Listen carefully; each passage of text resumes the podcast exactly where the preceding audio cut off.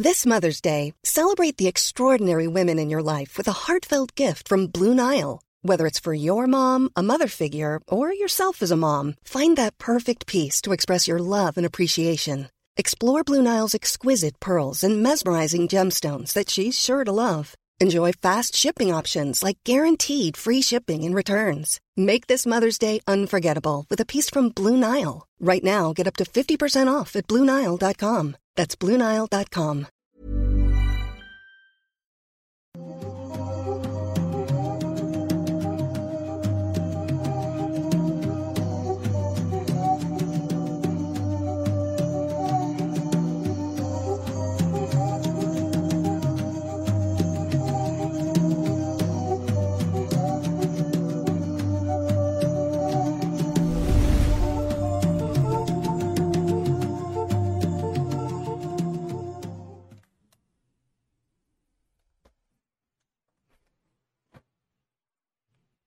Hola, ¿qué tal? Sean bienvenidos a un nuevo episodio completamente en vivo a través de YouTube de Noctámbulos Podcast. En esta ocasión estamos de vuelta para los que nos están escuchando en, en Spotify y plataformas digitales. Estamos de vuelta en nuestro escenario habitual con las personas habituales que son el señor Emanuel Morales, alias Nightcrawler, y un servidor. ¿Cómo Gracias, gracias. No, uno no ser parte de este proyecto, de ser una persona habitual, está bien chido. Recurrente. Eh, recurrente, un invitado recurrente en este tu podcast. Y pues, no, muchas gracias, gracias gente por, por los que preguntaban por mí. Todo bien, fui a hacer unos trámites por ahí a, mi ciudad natal, cosas de señores, de adultos, funcionales, cosas que después de cierta edad ya no puedes mandar a tu mamá a que, a A que que te haga por a ti, que, a que haga güey, fila, a que haga fila, que haga trámites y pues tienes que ir tú. Entonces, Sí, pues te tienes que hacer responsable y, y por eso es que no pude estar, pero me aventé, de hecho venía justo en el autobús de regreso cuando estaba, estabas transmitiendo el Noctámbulos de la semana pasada.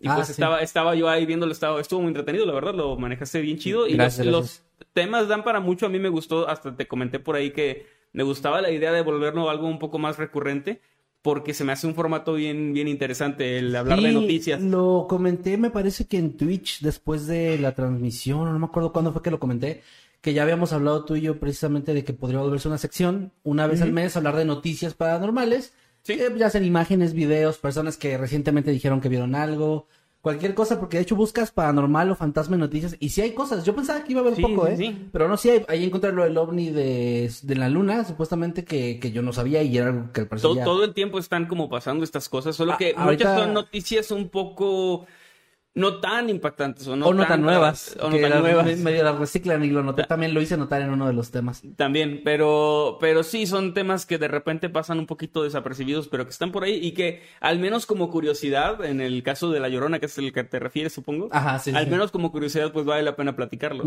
Es correcto. Y bueno, pues nada, eh, por lo pronto estamos en nuestro formato habitual. Hoy les traemos dos casos como cada semana, o bueno, ahora casi cada semana. Ya veremos cuándo empezamos a implementarlo de las noticias, les avisaremos cuando se dé el caso, pero estamos de vuelta en nuestro formato normal, común y corriente, como cada viernes. Y quiero mandarle un saludo rápidamente a las personas que ya están entrando aquí a YouTube al chat. Muchas gracias a los que andan por ahí. También a nuestros queridos moderadores. Recuerden que los que están en vivo, por favor, no hagan spam en el chat. Hay unas reglas que ustedes aceptaron al momento de, de entrar al chat, que yo puse ahí meticulosamente. Que obviamente leyeron. Que obviamente tuvieron que leer como los términos y condiciones en todo lo que compras y Por descargas. supuesto, sí, los de WinRAR, ahí los Cuando tengo. tú eh, aceptas todas las cookies de páginas, es porque leíste qué cookies son y no nada más lo haces a lo pendejo y luego tu Ajá. computadora se traba en medio Y luego, y luego no te quejas de que hay anuncios en donde no debería haber anuncios. Pero bueno, ¿Por qué, por qué mi PowerPoint tiene ahí de... Aumenta el tamaño de su... De repente te sale- sí, dije, oye. o sea, sí me interesa, pero, pero porque están... O sea, sí le voy a dar clic, pero no tiene por qué estar ahí. No, ahí no, ahí no, ahí me estorba. Pero bueno, am, antes de comenzar con los temas, que ya vieron en el título uno de ellos, bueno, en la miniatura uno de ellos, quiero también hacer mención, eh, agradecerle a las personas que estén a través de Twitter con el hashtag Noctámbulos Podcast, dejando ya sus comentarios, lo que estén haciendo mientras nos ven o cualquier comentario relacionado a los temas, también memes, que también se vale, que siempre nos mandan momazos por allá, así que los vamos a estar leyendo, así como los superchats que nos estén mandando a través de toda la, la- el programa, los vamos a estar leyendo, unos a la mitad del de los segmentos y unos al finalizar. Y si ya vieron el video de hoy y, y están enterados también por redes sociales, pues para los que no lo sepan, vamos a estar estos próximos 29 y 30 de octubre, es decir, la próxima semana, el, el próximo fin de semana, bueno, no, el que sigue de este, en La Mole, en su edición de terror, va a estar muy chido, llevamos mercancía como las tazas que no tenemos aquí, está una por allá. Este, pero bueno, las cosas que les mostramos en, en anteriores episodios y también otras cosillas que están por ahí bastante chidas. Y pues nos tomamos, nos tomaremos fotos con ustedes, estaremos platicando, podemos mandar eh, ¿cómo se llama? ¿Saludos? con voz de narrador y todo eso, lo que ustedes quieran. Nos vemos por allá en la mole 29 y 30 de octubre. Es correcto. Y bueno, creo que otro anuncio, bueno, nada más. les Que se unan a nuestros a los grupos, grupos. de Facebook, es correcto. Noctámbulos Podcast y los habitantes de Mundo Creepy y también Escuadrón Subnormal. Ahí están en Facebook. Se pueden unir, compartir memes y dar opiniones. También a través de Twitter con el hashtag Noctámbulos Podcast pueden darnos su opinión y estaremos leyendo sus superchats como siempre a mediación y después hasta el final de los temas. Lo mismo que dije hace como 30 segundos. Y pues ya podemos empezar ahora sí con los temas del día de hoy. Sí. Empezamos con tu tema. Bueno, Claro. temas en plural, no estoy seguro hoy cómo manejarlo. Así es, ya les había traído hace tiempo un, eh, pues sí, un tema, digamos, que abarca varios casos de muertes donde, no sé si el algoritmo de... ¿Cuánto llevamos de transmisión? Ah, 11 minutos ya puedes decirlo. Ah, bueno. Acerca de, de muertes, personas que murieron de una manera que lo comentaba en, en, en aquel episodio, que pareciera parte de una de estas películas de Destino Final, ¿no? Unas muertes muy raras, un tanto, eh, no sé, como que parecieran inventadas, que si no hubiera una... ¿Un registro? Un registro, si no estuvieran documentadas, podrías creer que es mentira, que es como una leyenda urbana. Y hoy les traigo una especie de segunda parte espiritual de, esas, de ese tipo de casos. Me topé con algunos muy interesantes, muchos que no conocía, algunos un poco más recientes, digamos, otros más viejitos, pero está muy interesante. Estoy, les voy a hablar sobre cinco pequeños casos de muertes muy extrañas. Ahorita, ah, nada más antes de que empieces, quería hacer un comentario, no sé si lo viste, pero ahorita que mencionabas eso de eh, que no lo creía la gente, etcétera, me topé hace como dos, tres días en Twitter un video que me impactó muy cabrón y que es esos videos de si no estuviera grabado, nadie lo cree, de un tipo que está como en unas montañas y trae una GoPro Ah. este, en su casco o algo así. Sí, sí, sí. Y que de repente, al inicio del video, luego, luego se ve donde viene un oso negro, que son más chicos, eh, corriendo hacia él y el tipo se alcanza hacia a quitar. abajo, ¿no? O sea, Viene como hacia abajo, ajá, está como en una especie de... Una pendiente. Ajá, como una pendiente no muy grande. Y, vi- y viene hacia él y el tipo se alcanza como a quitar. Y hay un frame donde se ve que le mete un puñetazo Sí. en el hocico al oso y lo tira. Y pues el oso se cae y luego trata de, de subir, pero el tipo está todo el tiempo como gritando. Y ya ves que dicen que es una Ah, táctica hecho- con los osos negros. Porque con los osos eh, pardos me parece que eso no funciona. No. Te matan igual. Eh, pero tuvo como esta suerte del reflejo de quitarse Y de meterle un y, puñetazo. y también que estaba como en la parte alta, entonces era un poco más fácil arrojarle cosas al oso y eso. Sí, le pisa ahí por ahí las patas, creo, y él ya el oso se va. Además de que el oso te ve más grande que él, o sea, por, por la percepción de la Sí, altura. sí, sí. Entonces tuvo como esa... Me encantó que el tweet lo puso, no sé si el original, pero el que yo vi era alguien de Argentina. Entonces decía, este, si no, si no, eh, si no existiera la grabación, nadie te creía de que, te lo juro, me cagué a piñas con un oso. Sí, o y sea, eso me dio mucha risa como el, en las palabras. ¿Sabes por qué llegué tarde, mi amor? Me, me, me cagué a- Me cagué a piñas con un oso. Pero bueno, perdón por interrumpir, solo ahorita me acordé de ese y quería comentarlo porque fue un video muy impresionante para mí. Me Sí. gustó bastante. Pues bueno, son casos así que en, este, en, en esta ocasión, afortunadamente, la persona sobrevivió. Hoy les voy a hablar de personas que no tuvieron esa suerte en algunas situaciones muy extrañas. Así que pues tomen su tacita de café o su, O su cerveza. de Miraculous Como el su- mío. también, este, su... Sí, su cerveza, su, su vino, su coñac. Lo que ustedes estén... O su estén- Tonayán, güey. su No, no, no también, claro, ¿no? por no supuesto. por favor. Ahí a- a- afuera del Oxxo, claro que sí. Para, pues, disfrutar, aunque no sé si se puede disfrutar de estos temas eh, tal cual, pero bueno, entretenerse tal vez. Ok, muy con bien. esto. Modo serio ahora sí, ya, perdón. Eh, el primero que les traigo es. Primero voy a empezar con, un- con una pregunta. Y es que es algo trillado, pero siempre te preguntan cómo te gustaría morir, ¿no? Es como que. Y todos contestamos lo mismo, la mayoría. De que pues tranquilo y que te duermas y ya no despiertes y así. en una No sé- no avalancha sé- de mujeres desnudas. No sé si esa es tu respuesta. Acabo de dar mi respuesta. Ok. Pero eh, yo quisiera preguntar en esa ocasión, ¿cómo no te gustaría morir? O sea, ¿de qué Ah, forma no te gustaría morir? Hay varias y creo que mi claustrofobia ya un poco eh, diluida con el tiempo, aún así está vigente para decir, no me gustaría morir sofocado. Es decir, que me ahorquen, este, mm, bueno, que me ahorquen, Eh, pero, por ejemplo, eso de... la- Feliz viernes, por cierto. La gente, ah, es viernes, ¿verdad? Bueno, a la gente que con las almohadas o con algo en el cuello que los ahorca. Sí, que te asfixia. O en el agua, ahogado. O sea, cualquier cosa que tenga que ver con no poder respirar. Quemado también, ¿no? Es como ¿Cómo? quemado, o sea, Ah, como... bueno, pero yo estaba hablando de puras cosas relacionadas a, a La la, respiración. sí, que es mi fobia. Bueno, la un incendio también te puede sofocar, en- pero... Es que, por ejemplo, a mí algo que me da mucho miedo es despertarme en, una, en el ataúd. Oh, y luego, sí, vol- claro. bueno, diría volver a morir, pero más bien morir por primera vez. Este, en un ataúd como encerrado y sofocarte. Todo eso que tenga que ver con ese tipo de cosas es lo que diría no. Yo Porque que- ya lo demás quemado, disparos, o no sé, otras cosas se me hace como horrible. Pero al menos ese es un no. Por favor, no. No recuerdo si, si lo has mencionado, si alguna vez has tenido parálisis del sueño. No, nunca. Pero es algo que probablemente te parecería muy horrible porque es básicamente estar como atrapado en tu propio cuerpo y te sientes sofocado y es muy feo. Bueno, fíjate que por lo que he leído, la parálisis del sueño tiene que ver con una glándula que tenemos que, que es la que se como que se traba o se bloquea en ese momento y Sí, te sí. despierta tu cerebro y la gente sonámbula no tiene esa glándula activada, por eso Exacto. pueden levantarse y hacer cosas. Entonces, tengo entendido y eso me pueden ayudar ustedes ahí en los comentarios que la tengo entendido que la gente que tiene sonambulismo o ha tenido normalmente son la gente que no experimenta parálisis del sueño. Así es. Tú nunca has sido sonámbulo. Jamás. Yo fui sonámbulo y nunca he experimentado la parálisis. Entonces, Bueno, es como una especie, va por ahí. lo dijiste muy bien, es como una especie de candado que, digamos, se activa para que cuando tú estés dormido, si tú estás soñando que estás corriendo, pues no corras y te partas la madre. Es como un método de defensa, ¿no? De nuestro mismo cuerpo. Ujú. Pero precisamente la gente sonámbula que no lo tiene, pues se levanta y piensa que le está dando de comer al chavo del 8 y así.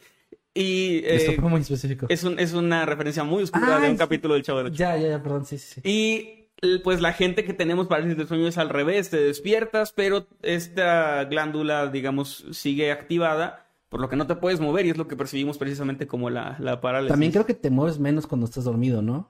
O sea, sí, de yo- hecho yo, yo siempre duermo como en la misma posición y despierto en esa Ah, yo posición. no, yo no, yo suelto como- patadas y. Normalmente no, no me muevo. Y si me muevo, yo normalmente lo recuerdo. Es porque medio me desperté, estaba incómodo o algo y me cambié de posición. Ok. Bueno, Pero- perdón, entonces, ah, ¿tú, Bueno. ¿tú cuál es la forma en la que te gustaría morir? Yo tengo, o sea, tengo miedo a las alturas. Siempre he mencionado que no me gustaría, por ejemplo, morir en un eh, accidente de avión o jamás me lanzaré de un paracaídas, pero lanzarme de un paracaídas y que, Que no, se abra, sí. ese tipo de cosas. Y cuando estaba leyendo sobre este caso, el primero que les traigo, el de Clarabelle Lansing, esto escaló al- a, yo no quiero morir así. Ok, ok, ok. o sea, eh, eh, eh, tiene que ver con aviones, pero no es lo convencional. Eran las 13.20 o la 1.20 de la tarde del 28 de abril de 1988, cuando el Boeing 737 de Aloha Air- Airlines perdón, despegó con destino a Honolulu, que es la capital de Hawái, en un clásico vuelo turístico. El vuelo 243 había partido y comenzaba a ganar altura. Llevaba 90 pasajeros y 5 miembros de la tripulación. Entre ellos estaba Clarabel, quien era la jefa de sobrecargos. Eh, como, bueno, si han viajado en avión, obviamente, o si no, ta- también deben conocerlo, supongo que pues hay eh, personas de la tripulación encargadas de, de estar como... eh, normalmente, mucha gente tiene la percepción de que solo se encargan de llevarte comida y esto, pero realmente ellos se encargan de muchas cosas, entre ellos la seguridad, indicaciones, hacer que la gente mantenga la calma y pues otras cosas que la verdad no recuerdo que son como una especie de asistencia, ¿no? Son asistentes de vuelo Mm, sí. para, para los pilotos y eso. Es correcto, sí. Entonces ella era la jefa de, de los sobrecargos. Al alcanzar la, la altitud crucero, que me parece que son arriba de 10.000 pies, la nave sufrió una descompresión explosiva, cosa que yo no sabía que podía pasar. Suena bien culero. Una descompresión explosiva básicamente se descomprimió la cabina por alguna razón, probablemente alguna fuga, lo que hizo volar la parte de su techo y gran parte del fuselaje lateral de la parte delantera hasta las alas, dejando, si dividimos al avión en tres, donde la cola, las alas y la parte de enfrente pues son estos tercios, la parte de enfrente, detrás de la cabina de los pilotos, se desprendió el techo, básicamente Como una lata. com- sí. como un avión convertible. Básicamente, quedando al descubierto completamente. O sea, y eso fue cuestión de... Sí, sí, se descomprimió, salió volando esa parte del techo. Eh, y se, se- o sea, fue una descompresión explosiva, como dice. Lo que pues hizo que los pasajeros que en esa zona quedaran completamente al descubierto y a la merced de las temperaturas que oscilaban entre los 20 grados bajo cero. por la altura, supongo. Eh, no estoy muy bien informado al respecto, pero tengo entendido que sí, entre más subes es más, más frío, porque Hawái no suele ser como una zona muy, muy fría, así que supongo que sí debe ser por, por la altura, pero desconozco. Afortunadamente, todos los pasajeros aún llevaban puesto su cinturón de seguridad, acababan de despegar. Entonces aún estaba la luz encendida del cinturón, no se lo habían quitado, por suerte. Y los sobrecargos igual, todos excepto Clarabel, quien se lo había retirado y estaba caminando por los pasillos, por el pasillo central. Estaba empezando como pues a hacer su, su trabajo, ¿no? Ella, en el momento, salió expulsada del avión. Porque la despresurización te, sí, te jala, o sea, sí, no, no, tiene- no, no, hay- no es como que se quita y te quedas ahí. Te vas volando, básicamente. Las demás personas, afortunadamente, todas tenían su cinturón. Si alguna vez se han preguntado, ¿y para qué sirve el cinturón si, si estamos en el aire, no? O sea, es como no vamos a chocar con otro avión. Pues bueno, en una situación así, te salva la vida, básicamente, porque estás atado a tu, a tu asiento. Sí. A menos que como que tu asiento salga volando. Que... Verdad es que vi Destino Final y es donde pensé eso de que, ah, Pues sí. Traían cinturón, pero... Tendría que ser una situación bastante mm, diferente, supongo. Yo Pero sé, sí. solo quería hacer el comentario. Bueno, salió expulsada del avión. Su cuerpo, de hecho, nunca fue encontrado.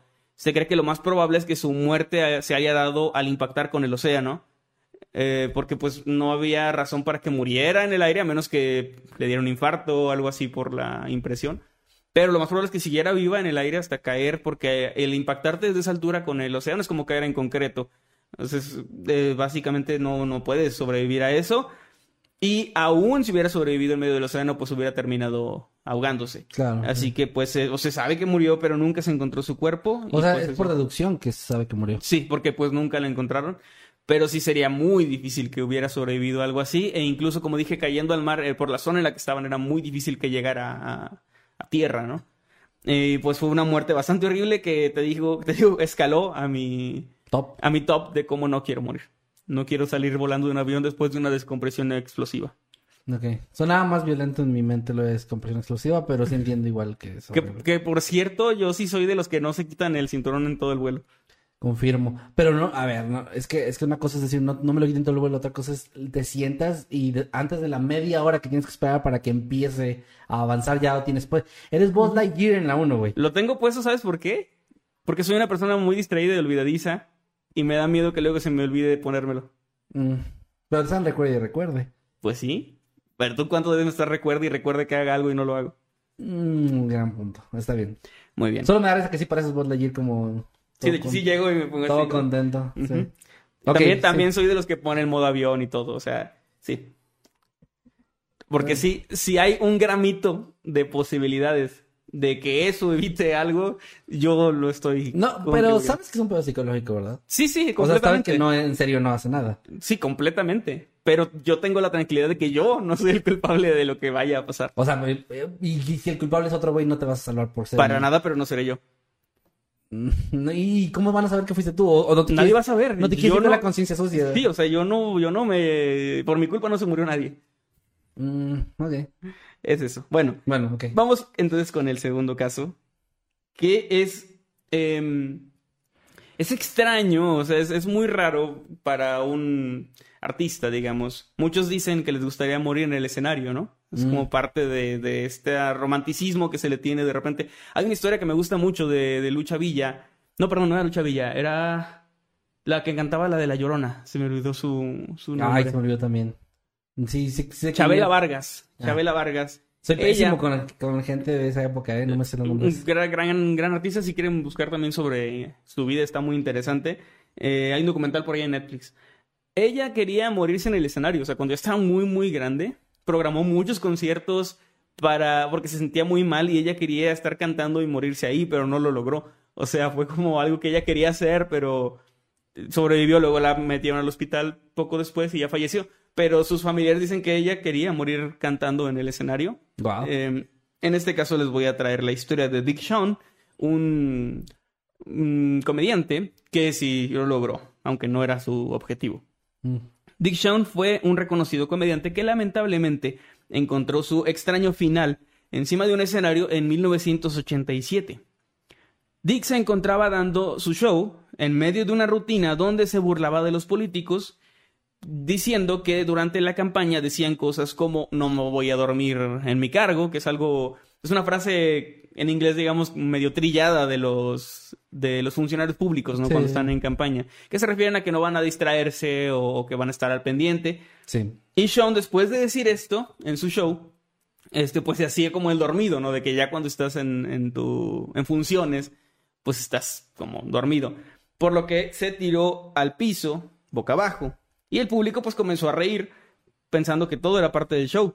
Celebraron, rieron, pero después de unos momentos se dieron cuenta de que algo estaba raro, porque no se movía. Dick Shawn estaba acostado, pero ya el chiste se había alargado demasiado, ¿no? Esto hizo que el público comenzara a mostrarse inquieto y uno de los, de los miembros del staff subió para revisar su pulso, se dio cuenta de lo que estaba pasando y comenzó a realizarle RCP. El público obviamente se estaba, o sea, ya, ya estaban como que no sabían cómo reaccionar, si era algo que fuera parte del- de una broma o no, que también por ahí estuve leyendo que solía hacer muchas veces bromas así de, ¿Pesadas de ese eh, sí, o sea, como que sí, sí era algo que, que podía ser parte de, o sea, que sí cuadraba con su estilo de comedia. Mm. Entonces el público no sabía bien cómo reaccionar. Algunos se reían incómodamente, otros estaban genuinamente preocupados. Finalmente llegaron los paramédicos y pues lo declararon muerto en el momento. Al parecer lo que pasó es que le había dado un ataque cardíaco. Ahora, a mí lo que me parece raro es que el, el timing fue perfecto. Sí. Entonces yo no sé si él ya se sentía mal y simplemente lo ignoró. ¿Qué puede ser? eh? O, o si se sentía cansado y aprovechó eso como para acostarse y luego en el momento le dio el infarto, no, no tengo idea. O que no creo tan, no lo creo tan posible, pero si realmente él sabía que estaba como que dándole un infarto y aprovechó para morir con un chiste, No creo porque tengo entendido que cuando a las personas da un infarto sí, o sea, no te da tiempo es como de- más... sí, sí, tengo entendido que hay ciertos síntomas como esto del, Lo del brazo, brazo, y eso, sí. pero sí es muy difícil de, de predecir. Ajá. Pero se me hace una muerte muy, muy extraña y Sí. también muy épica, si lo quieres ver así. En cuanto a moriste haciendo un chiste y moriste en el escenario siendo comediante, o sea, al Y lo final. último que escuché fue risas, güey. Sí, ovaciones. Así que al final, pues sí es como. Pues una manera medio retorcida y honorable de, de perder la vida siendo un Pues artista. también hay un payaso que le pasó algo similar, ¿no? Sí, eh, no sé si. No recuerdo cuál era el nombre o si era un, un payaso tal cual. Pero había uno cuyo, cuya rutina era precisamente fingir que sufría un infarto. Ajá, y luego se murió así. Ajá. Ese es muy popular. De hecho, creo que lo hablamos aquí en alguna ocasión o en algún video lo, lo Pero mencionamos. creo que hay- es que tenemos un video para los miembros del canal que se pu- pueden unir a las membresías si gustan para ver todo ese material que está ahí. Sí. Acerca de también muertes muy raras, que por, por cierto no quise incluir esas muertes aquí. Mm, o sea, entiendo que la mayoría del público pu- no nos ha escuchado hablar de eso, pero como ya lo hablamos en un video de membresías, pues se me hizo como por, res- Repetir. por respeto a quienes lo vieron en su momento, pues no repetí. Porque había uno de un chico que se había metido en un avión, no sé si recuerdas ese Mm, sí, es cierto. estaba huyendo de casa, para los que no conozcan el caso, y quería irse a algún otro lugar, se subió a un vuelo comercial, pero como no tenía dinero, Se se, subió por, el tren de aterrizaje, a las ruedas, las ruedas. y luego esperó a que, o sea, en el compartimento más bien, donde las ruedas se, se meten. Y lo que él no sabía es que durante el vuelo, al parecer, se vuelven a abrir para otras cosas. Entonces, cuando ya estaba el avión en una altura muy considerable, se abrieron y él cayó. Y hay una foto muy famosa porque precisamente un fotógrafo estaba haciendo pues, fotos ahí de, de los aviones despegando y en una de esas tomó justo la foto sin querer, sin saber, de este chico cayendo y es muy, muy famosa esta, esta fotografía. Sí, está muy cabrón También para mencionar ahí en- sobre este video de, los de los miembros estaba el tipo que era un sastre francés y que hizo un traje para caídas que probó él mismo lanzándose de la Torre Eiffel. Spoiler, no funcionó. Y hay video. Y hay video. Hay un video muy viejito, obviamente, porque es como de 1912 por ahí. Sí. Y sí estuvo muy feo, dejó un hueco en el suelo. O sea, sí fue una caída bastante. Está cabrón, güey. Está cabrón porque eso se ve como, se escucha caricaturesco, Sí. pero eso es algo horrible. O Y sea, le tenía- eso es tenerle fe a tu trabajo, ¿eh? O sea, es como que él, él tenía fe de que iba a funcionar. De hecho, lo iba a probar con un maniquí y creo que al final no lo hizo, no sé por qué. mm, quién sabe. Pero Bueno. bueno, continuamos Ajá, entonces. En la lista la que traes tú. La, el tercer caso que les traigo es el de Kyle Plush, o Plush, que este yo creo que eh, No, no, no creo que escale a tu top, pero sí tiene que ver con lo que decía sobre, sobre morir asfixiado. Mm, ok. Es algo bastante, bastante feo. Kyle era un estudiante de 16 años que tenía un partido de tenis la tarde del 10 de abril del 2018. El chico realizó dos llamadas al 911 donde decía estar en el estacionamiento de la escuela Seven Hills en, en Madisonville, en Texas. Al parecer no podía respirar y estaba atrapado de alguna manera dentro de su camioneta, una Honda Odyssey del 2014, perdón, 2004. En las llamadas eh, había al parecer mala señal, así que no alcanzaban a entender bien las indicaciones que les daba o de dónde estaba exactamente. En las llamadas él dijo, eh, entre otras cosas, algunas frases como la siguiente.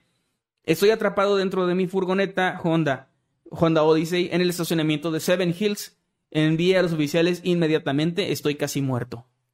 Y otra frase que dijo, que se quedó también como muy grabada, fue, si muero, díganle a mi madre que la amo. No, qué feo. Lamentablemente, y debido a las fallas en la señal, y al, también a la comunicación, porque al parecer hubo datos que las operadoras no le pasaron a los oficiales, y ellos fueron a buscarlo, pero no encontraron la, la camioneta, no... Como que no tenían suficientes detalles para saber exactamente dónde estaba ¿De qué año fue esto, dices? Esto ocurrió en 2018. Es muy reciente. Ajá, sí, la camioneta fue, era un modelo antiguo, bueno, no antiguo, pero un modelo del 2004, o sea, un poco, un poco viejo, Sí. pero, pero no, no la pudieron encontrar. De hecho, no fue encontrado por las autoridades, sino por su padre, casi seis horas después, quien llegó hasta el lugar, supongo que se habrá enterado hasta mucho tiempo después, él sabía que estaba en la escuela, llegó, encontró su camioneta, la abrió porque también tenía llaves, y encontró eh, pues el cuerpo de, de su hijo, que ya llevaba varias horas muerto. Ay, qué horrible. El chico había muerto por asfixia y estaba atrapado, más bien aplastado, por los asientos traseros abatibles de su camioneta.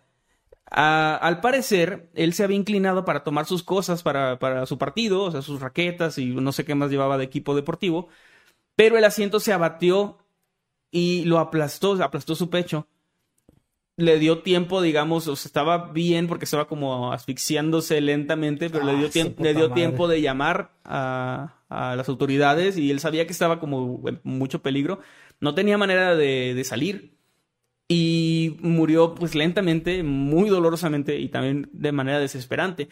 Para ilustrar un poco mejor cómo es que murió, no sé, eh, por ejemplo, mis papás tienen una camioneta con asientos abatibles de estos, este, como tipo van, que las mamamóvil, ¿no? Que les llaman, que tienes unos asientos, los de hasta atrás, digamos, hay un hueco en lo que es la cajuela donde puedes guardar cosas, pero ese mismo hueco sirve para que jalando algunas palancas los asientos se, Se- doblen y y, se metan entren y quede como todo planito. Lo que pasó, al parecer, es que él, en lugar de bajar y abrir la cajuela, que desconozco si a lo mejor la camioneta no abría por, por detrás o, o simplemente se le hizo más fácil agarrar sus cosas desde ahí, él al inclinarse, supongo que el asiento estaba con esta palanca activada, la que lo, lo abate, y se cayó, se dobló. Dejándolo, o sea, al no cerrar por completo, él quedó con su cabeza y su torso abajo, sus pies hacia arriba y el asiento aplastándolo en el pecho justamente Qué horrible. sin poder cerrar por completo, obviamente, porque estaba, pues, estaba él ahí, ¿no? Su cuerpo estaba en medio. Y así estuvo por no sé cuánto tiempo hasta que murió. Es una muerte muy rara en cuanto a que es difícil, digamos, o sea, no es como que estas camionetas sean trampas mortales. Es algo que puede pasar, pero es muy difícil. Son como... Tiene que haber como que muchas circunstancias muy específicas Ajá, sí, sí, entiendo. para que ocurra. Entonces es una, la verdad, creo que de las que hemos visto de las muertes más lentas y más dolorosas. Es que asfixiarte poco a poco es, creo que, horrible. O sea, poco, o sea, es que aparte es poco. Tienes aire todavía, pero ya no puedes. eh, Y pues al momento de hacer las llamadas y estar hablando, estás gastando aire también. Entonces queda, es sí. como el, el- de, haber- de haber llegado la policía un poco más rápido, probablemente pues sí hubiera podido salvarse, porque es, parece que sí estuvo, hizo dos llamadas, así que parece que sí estuvo un buen rato ahí Creo atrapado. que. ah, ah, esto va a ser raro, pero obviamente por tener esta fobia he investigado un poco del, del tema de la asfixia. Creo que la única cosa positiva, o sea, entre comillas, muy entre comillas que puedo decir de este caso, es que me parece que antes de morir te desmayas. Sí. Entonces, obviamente no deja de ser desesperante hasta doloroso, pero sí nos desmayamos antes y después ya, ya mueres. Entonces, por la falta de oxígeno en el cerebro y pues sí, esto es lo que pasa, me parece que también le pasa a los buzos cuando han habido casos donde se quedan sin, Hubo, hay sin una oxígeno. grabación. Hay una grabación fea, o horrible, sea, horrible, sí, la de- odio. Que la, la encontraron mucho después porque un buzo estaba en uno de estos, desconozco, no sé nada las mar. cuevas submarinas Ajá. es una, son trampas mortales esas O sea, yo, yo, te- yo también tengo eso de, o sea, meterme a una mina, por ejemplo, o a una cueva sub- subterránea. O sea, yo podría bucear sin ningún problema en un arrecife, en un lugar abierto. Incluso sé que si hay una falla de oxígeno, si estás a pocos metros, pues te sacan, ¿no? O sea, hay, hay una forma, hay formas, digamos, de, de salvarte. Pero estar, o sea, estar en agua y luego hay gente que, por ejemplo, se mete en estos puentes que tienen como tubos para que el agua cruce de un lado al otro y se meten por ahí para llegar al otro lado. Yo jamás lo haría, o sea, imagínate que vas con la corriente y de repente hay algo que lo está tapando Ay, no, no. y no puedes volver, o sea, es algo, Sí, es algo horrible. De hecho, para mí, mi, mi claustrofobia llega al punto en el que los toboganes de agua, mm, los que son muy estrechos, me, me ponen muy nervioso. Que, por porque cierto, me da hubo- esa misma sensación. Hubo un caso que me encontré de un tobogán de agua, ahorita que lo dices. Este, no lo incluí para incluirlo después, pero estuvo en- a lo mejor en otra entrega. Porque estaba muy feo, muy, muy hardcore. Es de un niño que básicamente terminó decapitado con un tobogán de agua. Está bastante hardcore, pero se los dejo ahí para cuando haga otra, en mi otra mente parte. se escuchó cómo subió de nivel ese miedo. Ok. Así como el sonido de Mario Bros. de la vida. Sí, Así. subió en, Subió. en tu escala. Sí, sí. Bueno, no- no- nos acercamos peligrosamente al final de este tema. Ok. les voy a hablar del caso de Natalie Nemetz. Natalie era una ciudadana rusa de 36 años, madre de familia, que residía en Stray Oskol. Ella se encontraba limpiando una mezcladora de una empresa de dulces en la que trabajaba. Es una empresa de, de caramelos, por lo que pude ver de, Ok. sí, de, de los dulces más clásicos, ¿no? Cuando, de alguna forma que se desconoce, cayó en un contenedor donde estaban hirviendo cientos y cientos de galones de caramelo. Los compañeros de Natalie se percataron de su ausencia luego de un rato y fueron a buscarla encontrando que su cuerpo estaba dentro del tanque de caramelo fundido y solo podían ver sus pies que sobresalían Wow. estando ahí mientras servía. O sea, era algo, una imagen creo bastante impactante. No se sabe exactamente cómo es que pasó, no hubo testigos en realidad en el momento, pero una de las hipótesis es que la mujer pudo tropezar simplemente y caer, o que pudo haberse desmayado a causa de la exposición a temperaturas altas, ya que por ser una fábrica donde estaban hirviendo caramelo y eso hacía mucho calor. Debo decir que me sorprende que se pueda incluso caer, o sea, que, que esté... que haya, que no haya como que, es que desconozco, no hay como fotografías de la fábrica, desconozco cómo está, por lo que entiendo y estaba como en una parte alta, Sí, me imagino uno limpiando de estos caminos un- que están... eh, ajá, y de alguna forma cayó en... Pero, en o sea, es el tipo de cosas que... O sea, a ver, yo trabajé en una fábrica que construían cosas muy básicas, que eran joysticks para tractocamiones, y todo estaba con Hay sensores, barandales, sí. sensores muy protegidos, o sea, que te caigas de dos metros de altura era algo que- era muy difícil que pasara en este tipo de empresas. En algo donde hay una cosa abierta con caramelo fundido me parece impresionante que se pueda, o sea, Sí, es, me resulta increíble. sí, no entiendo por qué no hay, por ejemplo, eh, mallas, ¿no? Protectoras, o sea, algo así. Sí, sí, sí. Pero bueno, este tipo de cosas pasan. Lamentablemente, y digo lamentablemente porque es como que hubiera servido para prevenir en un futuro, pero pues nadie fue testigo, entonces no saben exactamente qué fue lo que falló o qué fue Pues lo sí. que pasó.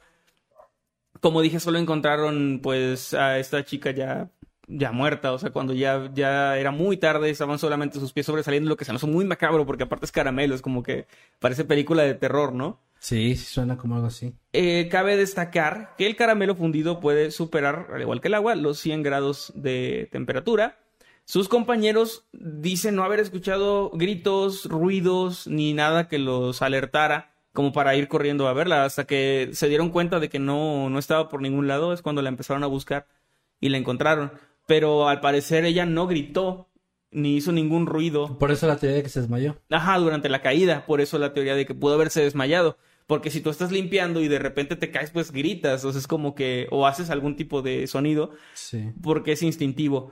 Pero en el caso de ella no hubo nada y fue, fue muy raro, por eso es que pues piensan que pudo haberse desmayado por el calor o por alguna otra razón, que hubiera perdido el conocimiento y si es así, al menos creo que no sufrió, a menos que pues despertara por el caramelo Mm. hirviendo, que también es, es probable. En un caso así, me imagino que lo que pasa es que te derrite inmediatamente quema la, la piel, piel. y los músculos, ¿no? Y eso Sí. suena horrible y visualmente es eh, muy, muy, muy perturbador. De hecho, no me imagino Pero- cómo habrá quedado el cuerpo, o sea... Ah, no, a lo que iba es eso, de que creo que lo, cuando pasan con cosas de quemaduras o de algo que, que está a una temperatura muy elevada, a ese grado, lo que creo que pasa primero es que los nervios se, se, queman y ya no se siente tan horrible. De hecho, dice que cuando te quemas, sientes como primero un calor horrible, luego frío y Ajá. luego nada. Ajá.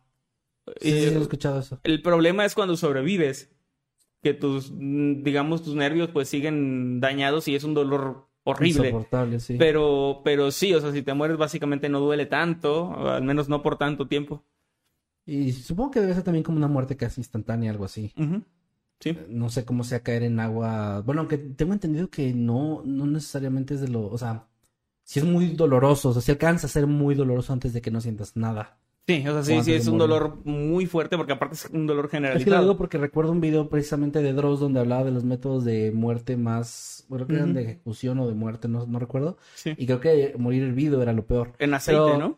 Pero, pero creo que también tenía que ver con que en esos casos mm, la- los no, no te, te aventaban en agua ya hirviendo, sino que te dejaban en agua y le empezaban a hervir. Ajá. Entonces, Sí, sí, vas, vas sintiendo todo el cambio de temperatura, que por eso me imagino que es diferente. Pero bueno, sí, eh, horrible igual. Sí, está, está bastante feo. Ese, ese caso, la verdad, se me hizo muy raro. También es algo muy raro que pase porque no hay como un historial de muertes así. O sea, es algo que pasó y es probable que no pase en mucho, mucho tiempo otra vez. Y ahora cerramos este tema, o cierro este tema, con la tragedia de Caballito. Así se llama. 1988. Yo no conocía este caso, no sabía nada de él. Pero al parecer es muy mítico, muy famoso en Argentina, que es donde pasó. Mm. Un saludo a los amigos Entonces de sería Argentina. muerte de caballito. Caballito. Este, un saludo a nuestros amigos argentinos que, que pues ya deben saber de qué, de qué estoy hablando. Porque como dije, es algo que pasó en el 88, Pero pero sigue siendo, es como que algo que se recuerda mucho por la extrañeza del, del suceso. Y no es para menos, la verdad sí está, sí está muy raro. Ocurrió la mañana del 21 de octubre de 1988 en la esquina de la avenida Rivadavia y la calle Morelos. Esto en la comunidad de Caballito. No sé si es comunidad o si era como un barrio, pero lo manejan de esa forma, como comunidad, Comunidad. o como barrio. Ese es el nombre, ¿no? Nadie esperaba que la caída de un perro iba a provocar una tragedia. Está, ya de ahí es como que cuando, cuando, cuando introduces así el tema es como que tienes mi atención, ¿no? Sí, es correcto. La señora Marta Espina tenía 75 años y caminaba justo por esa esquina que les acabo de, de- de describir, regresando de- a su casa después de realizar algunas compras con su bolsa en mano, ¿no? Caminaba tranquilamente cuando de pronto un perro caniche o poodle que jugaba en el piso 13 de un edificio de departamentos justo encima de esta intersección, de alguna manera cayó hacia la calle. La señora Espina fue impactada por el animal, el cual cayó sobre su cabeza, matándola en el momento. El perro, por cierto, también perdió la vida. Este, y pues fue bastante, bastante feo y bastante trágico. Pero eso no es lo único. No, no es lo único. Eh, me hubieras dejado, me hubieras dicho que dijera eso y hubiera quedado perfecto. es cierto. Porque así tú me contestabas. Sí, sí. Saludos a Jorge, por cierto. Saludos. Edith Sola, de 46 años, fue testigo del hecho e impactada por lo que acababa de ver, cruzó apurada la avenida Ri- Rivadavia con tanta mala suerte que fue arrollada por un autobús de transporte público que estaba pasando justo por ahí, siendo así la segunda víctima fatal de este extraño suceso. O sea, eso fue en el mismo. Eh, la- a la señora Espina, de apellida, le cae el, el perro encima, muere el perro, muere la señora. Y la señora Edith Sola, de 46 años, estaba del otro lado, lo ve y corre hacia allá. No sé si para Ah, ayudar, no sé si para ayudar, no sé si solo por, por ver qué había pasado. Y mientras cruzaba, la arrolló un autobús de Y pasajeros es la segunda víctima. siendo la segunda víctima. Pero eso no es lo único. Porque un hombre que observaba todo desde el otro lado de la calle, al ser testigo de las dos muertes en cuestión en menos de un minuto, sufrió un ataque cardíaco debido a la impresión muriendo así un total de No. tres personas. Es, esto es cierto, No. güey.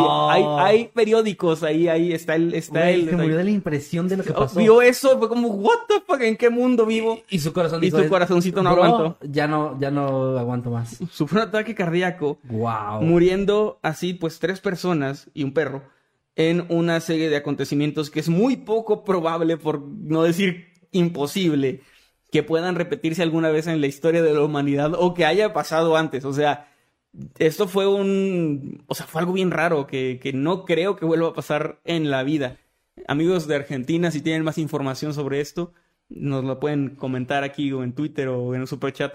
Pero es la cosa más rara que me topé sobre Está increíble, o muy sea, extrañas, qué, qué triste, que, que Ujú. mal por las cuatro víctimas, las tres víctimas ma- más humanas y, y el perrito.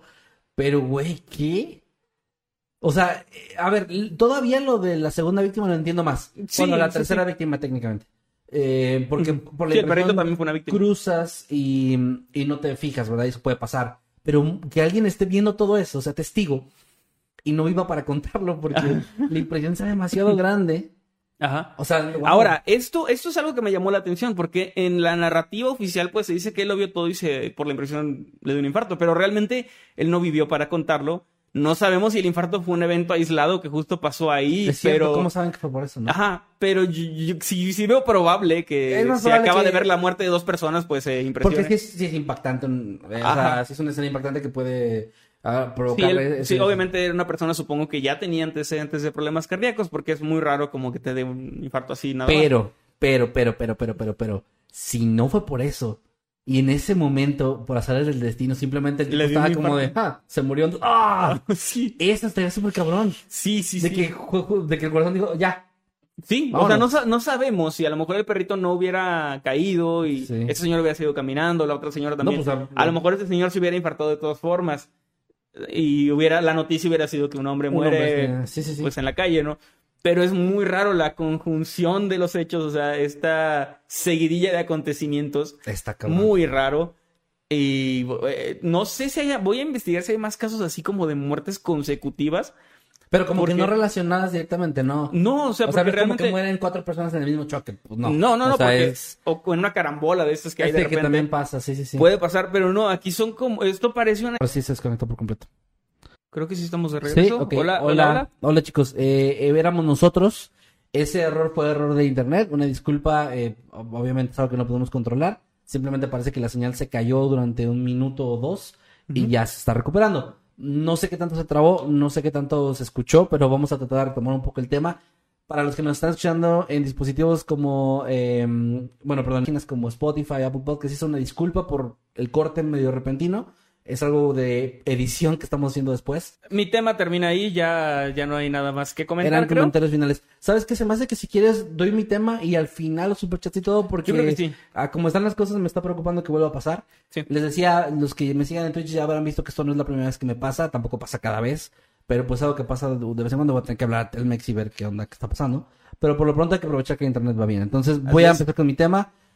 Mantente, Manuel va a estar mucho viendo el teléfono porque vas a tener que ser tú el que esté monitoreando con tu Voy a teléfono. estar viendo que no se, Así que que no, está de grosero, no poniéndome atención, está checando que esto no se vaya y checando sus comentarios. Y tampoco se pone atención. Y también está ignorando, pero sí, es lo que siempre haces. Nada más que estoy diciendo que ahora va a ser otra cosa. Ajá. Sí. Eh, ok, bueno. Eh, vamos a comenzar entonces el segundo tema, que es el tema que les preparé el día de hoy. Es un tema un tanto corto, creo, pero que me pareció muy interesante y sobre todo me pareció que no se ha hablado mucho de esto en internet y se me hace bastante interesante, o sea, hace extraño que no sea más popular. Es el caso que titulé, para no spoilear, como el increíble caso de Lynn Plaskett, que no dice mucho, pero... Limp Bizkit, sigue ubicado. No, no, no, Limp Plaskett. De hecho, sí Ah. me salió Limp Bizkit cuando la busqué, o sea, como entre los resultados. Tampoco que hay de esta persona. Que las, la, al fin, al fin, en la parte de abajo de la primera página de Google ya aparecía eh, Liner Skyner también me aparecía. Liner Skyner. Eh, pero bueno, nada. Freebird ese. Sí, no, no, pues eso ya no se parece el nombre, pero... Freebird. Bueno, quiero comenzar mi tema con una pregunta un tanto fuerte, pero es, tiene algo que ver con este tema y es, primero tú, Manuel, y luego a la audiencia. A ver. ¿Qué es lo que harías si el día de mañana vas a una revisión de rutina eh, con tu médico y te dice que te quedan tan solo tres meses de vida? Uy. Es una, es una cuestión bastante fuerte porque tres meses es una cantidad de tiempo que a mí me parece muy poco para alcanzar a hacer muchas cosas. Sí, Te no. alcanzas a despedir de tus seres queridos, pero no mucho más. Puede sonar bien frívolo, pero trataría de que quede ya producido mi segundo disco completo, porque ya estoy como que ahí. Y el tercero, ¿no? Pues no sé, igual y sí, pero creo que lo que alcanzaría a hacer bien es el segundo. Mm. Y dejar instrucciones de, o sea, de que, ah, miren, láncelo en esta fecha y así. Como este.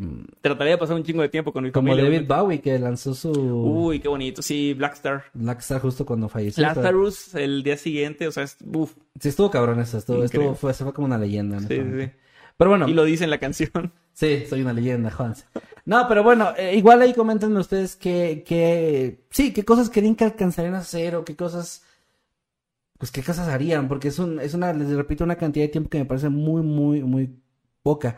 Pero bueno, yo digo, creo que muchos de nosotros hemos pasado en alguna plática entre amigos o a veces solos, hemos pensado en esto, ¿qué pasaría si mañana me dicen que me voy a morir pronto? ¿Qué haría? ¿Qué cosas te gustaría hacer? ¿Con quién haría las paces? ¿Con quién enmendaría las cosas? Etcétera, ¿Con ¿no? quién me pelearía? Eh, oh, sí, también esa es buena. ¿Con quién me pelearía? Pero probablemente, por más que lo pienses, por más que le demos vuelta o que ustedes me contesten ahorita, no estamos listos para recibir una noticia así. De hecho, creo Nadie que lo no sabes que ni siquiera cómo sería tu reacción No. Cuando estás a punto de morir. O sea, en el momento en que estás a punto de morir.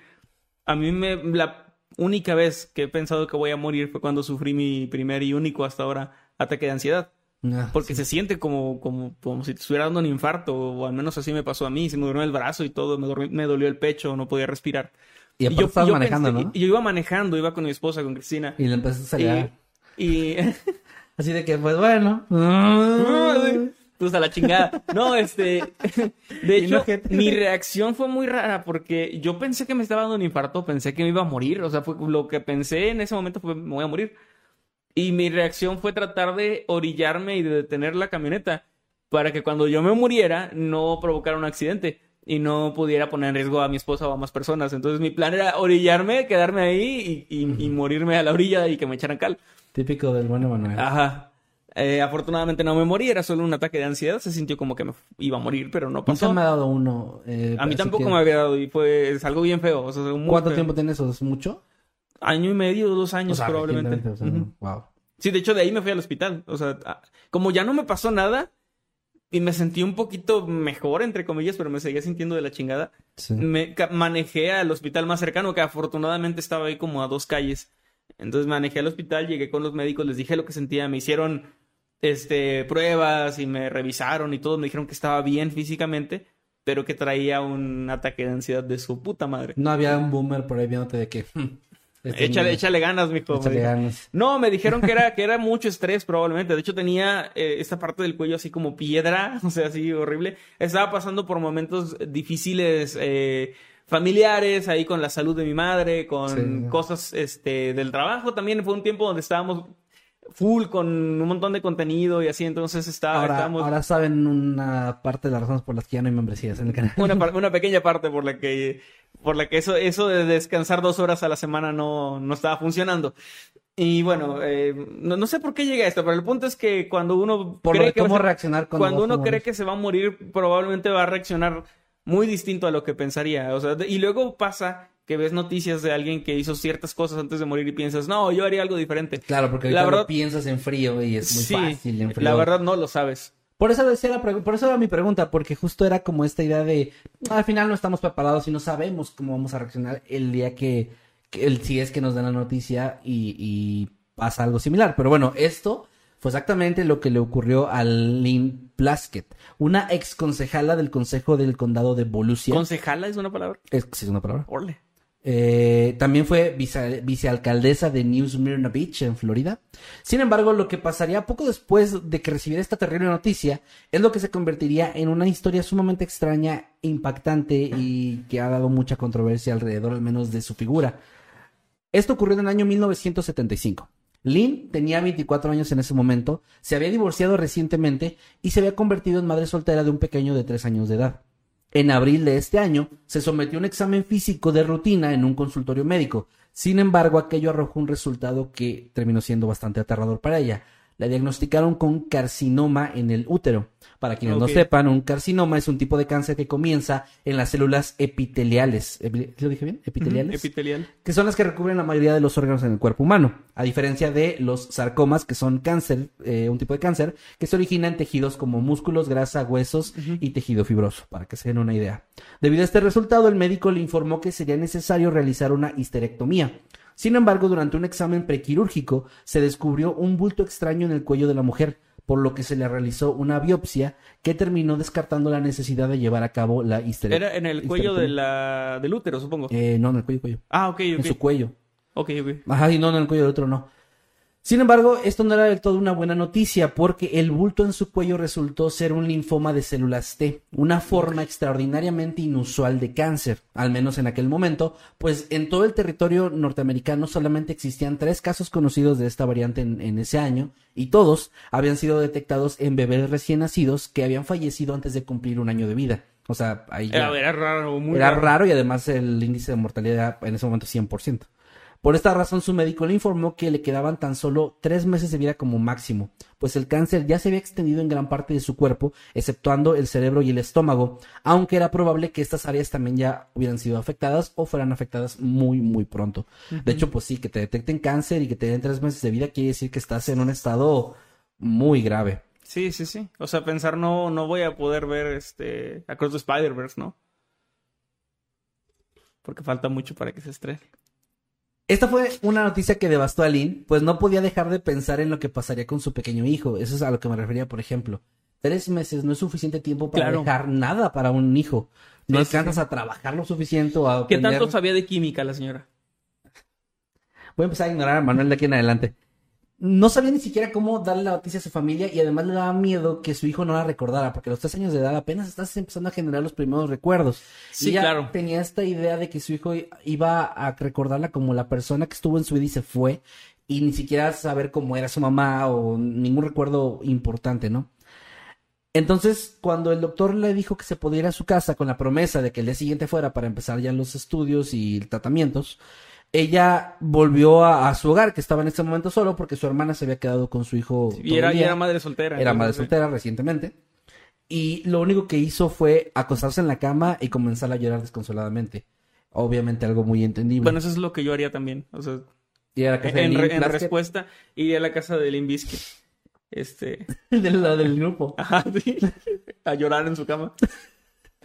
Pues sí. Al paso de los minutos, cuando la noche cayó, la mujer de pronto comenzó a escuchar algo extraño.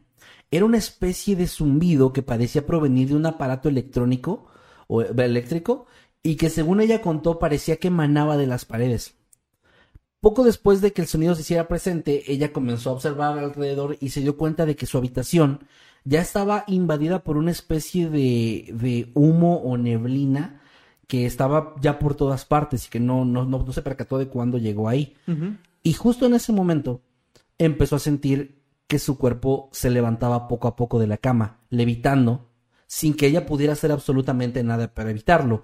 Y tampoco es como que quisiera hacerlo, porque aunque estaba muy confundida de lo que estaba pasando, no sentía pánico ni miedo. Estaba bastante tranquila, tenía como una especie de calma inexplicable dentro de ella. Inmediatamente después de esto, a través de la ventana que estaba abierta, pudo ver como un objeto pequeño de unos 20 centímetros de diámetro con forma de disco entró en la habitación. Este tenía la parte superior un poco levantada y en toda la orilla había una serie de luces de colores que parpadeaban intensamente. Este objeto desconocido comenzó a flotar alrededor de ella, según lo que ella mencionó, unas tres veces, rodeándola desde los, perdón, desde los pies hasta la cabeza. Y aunque jamás hubo un contacto físico, o sea, nunca la tocó este, este disco, ella sentía como si la estuvieran ah, examinando o analizando o algo así. Después de una cantidad de tiempo que es desconocida, aunque ella piensa que fueron unos minutos, el extraño platillo volador abandonó el cuarto, la neblina empezó a, a dispersarse y ella descendió lentamente hasta volver a encontrarse recostada sobre el colchón. Y sin saber por qué, Lynn simplemente se giró en la cama, acomodándose, y se quedó profundamente dormida. Sí. A la mañana O siguiente... sea, no fue a denunciar al pervertido del dron. No, no lo hizo. Pero eh, te es que si te fijas como que eh, ella no estaba en control de sus emociones, pero no eran emociones negativas. Sí, estaba como tranquila. Muy, de, o sea, exageradamente tranquila. A la mañana siguiente, al despertar, ella había perdido la memoria de lo ocurrido esa noche. Lo único que sabía es que tenía una sensación de bienestar que le invadía, sintiéndose en sus palabras revivida y con la certeza de que todo iba a estar bien. Esa misma mañana comenzó un riguroso programa de quimioterapia. Este fue un intento un tanto desesperado por prolongar su vida tanto como fuera posible, aunque los doctores creían que esto no le daría más de un mes o dos extras y, eso con suerte. Es bastante, o sea. Es mucho, pero y eso con mucha o sea, si te dan tres meses, pero pueden ser cuatro, yo tomo esa opción. Claro, claro. Un día más, una hora más es muy valioso. Es correcto, sí, sí. Entonces, pues, obviamente ya aceptó. Sin embargo, apenas cuatro días después, los médicos ah, le volvieron a hacer estudios y descubrieron que este tumor maligno en su pecho, eh, que ya se había esparcido, había reducido drásticamente su tamaño. Algo que continuó ocurriendo en el resto de su cuerpo y cuatro meses después ya se encontraba en remisión total. Wow. Los doctores no podían explicar qué estaba pasando porque la mujer a la que no le habían dado más de tres o cuatro meses de vida ahora se encontraba completamente libre del cáncer. La salvó la Virgen de Guadalupe. sí, en un platillo volador. Eh, sin embargo, Lynn no estaba sorprendida. No tenía recuerdos de lo que había pasado esa noche, eso lo explico más adelante, pero eh, desde la mañana siguiente a ese suceso, algo en ella le había dicho que iba a estar bien, o sea, ya estaba tranquila. De hecho, los doctores mencionaron que durante todo el tratamiento de cuatro meses estuvo sumamente optimista y ella pensaba que se iba a curar, que fue lo que terminó pasando. Y ella no relacionó obviamente lo, este, este hecho con lo que pasó durante la noche de abril hasta varios años después. O sea, aquí ya damos una pausa en su historia, ella pues se cura sigue su vida vive normal. mucho tiempo, no sé si viva, pero... Vive, de hecho, todavía sigue viva, pero siguió viva varios años ahí, hasta 1981, donde se acuerda de esa noche. Y esto pasó porque estaba viendo un programa de televisión sobre alienígenas y ovnis, en el que se presentó un clip del show de Mike Douglas, donde escuchó el sonido de lo que, según se decía en el programa, era una nave extraterrestre. Y ese sonido, ese zumbido que escuchó, fue lo que la hizo recordar todo lo ocurrido durante esa esta extraña noche, ¿no? Sí, como un peine cuando le soplas, ¿no? no, no, no, no. No, yo creo que estaba en Los Simpsons. Viene un capítulo ahí de un culto. No, no sé cuál es. De hecho, no. O sea, sí, sí viene aquí eh, el clip y todo, pero no dicen qué programa ni exactamente cuál es. ok, pero está muy interesante que justo sea el mismo sonido, o sea, que, no era como un audio random que de repente, como los de Mausano, así, que de repente presentan un video, un audio, o sea, que sí coincida. Sí, sí, coincidió con lo, bueno, al menos ella es lo que recuerda porque en ese momento fue como, sí, eh, todos los recuerdos llegaban de golpe y se acordó de todo lo que vio esa noche, ¿no? En un inicio no estaba completamente segura si aquello realmente había ocurrido o era una especie de creación de su imaginación, porque pues lo había olvidado, entonces también se le hizo extraño como que de repente que le llegaran estos también recuerdos. puedes generar, o sea, desde mi lado escéptico y eso, puedes generar recuerdos también muy, muy fácilmente si tienes una... Si hay un hueco, digamos, en tu memoria, si tú no recuerdas, por ejemplo, tú me has dicho que tienes muchos problemas para recordar ciertas cosas de tu infancia. Ajá. De repente, si tu mamá y tu abuelita te cuentan una anécdota, Puede que no lo recuerdes como tal, pero empiezas a, imaginarlo y a generar estos recuerdos y a lo mejor dentro de 20 años lo cuentas como algo que viviste, cuando más bien te contaron que lo hiciste. De hecho, exactamente eso ya me pasó.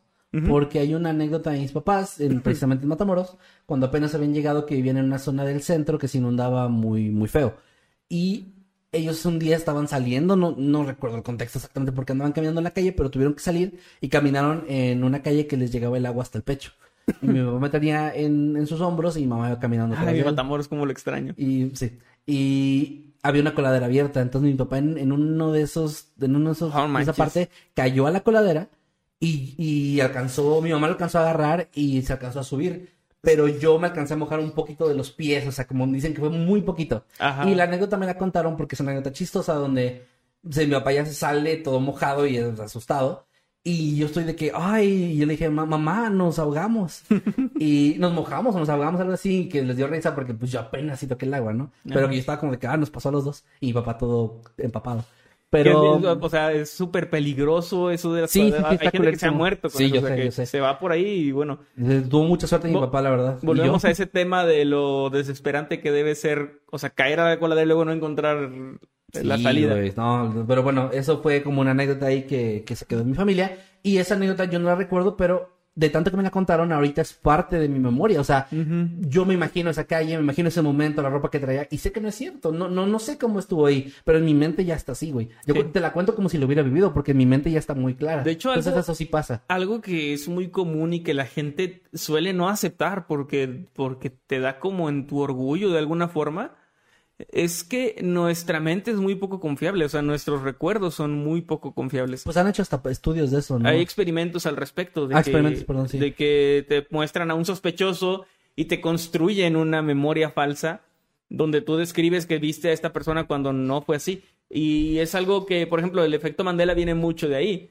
De no aceptar que solo recuerdas mal algo. No, tiene que ser otra No, yo me acuerdo porque, porque lo recuerdo así claramente, pero tu mente te, te- O sea, suele recordar las cosas de una manera muy poco precisa. Los recuerdos son cosas que es una mezcla entre lo que sí está en tu mente y lo que tú metes y construyes en También algo tu, nuevo. tu percepción de las cosas, porque si tú de niño te, te da miedo este, una persona, no tu vecino, y de repente tienes un recuerdo donde lo recuerdas como con una cara de que te quería hacer algo malo, y a lo mejor simplemente eh, alguien te saludó, pero, pero tú tenías como esa percepción de miedo, ¿no? Pero bueno. Es, es algo que suele pasar. Ahí te va. E- Esto que estamos haciendo sí es muy interesante y muy eh, plausible. Pero no tiene nada que ver con el tema. Más o menos. Pues la idea de que fabricar recuerdos. Pero ahí te va. Esto obviamente no es algo probado, pero es parte de la historia. Ella dice que tenía esta duda también, o sea, ella también tenía duda de, bueno, a lo mejor me lo imaginé, a lo mejor es un sueño, o no sé, pero sentía como que estaba bastante segura de que no, pero con la duda, hasta que habló del tema con su hermana. La hermana que estaba cuidando a su hijo, pues ella le dijo que esa noche, en 1975, su hermana había llegado a la casa de Lynn y se había acercado a la puerta y estaba a punto de, de hablarle para ver si estaba bien, pues sabía que iba a revisarse a- con el doctor.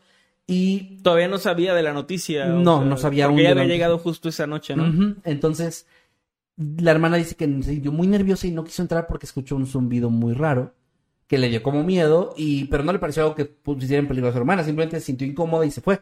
Nunca llegó a tocar la puerta o entrar. Entonces, cuando, cuando le cuenta esto a, a Lynn, bueno, se cuentan mutuamente lo que ocurrió, se da cuenta Lynn de que, bueno, al menos el zumbido sí existió. O al menos sí hubo ahí algo que ya estaba corroborando un poco su historia.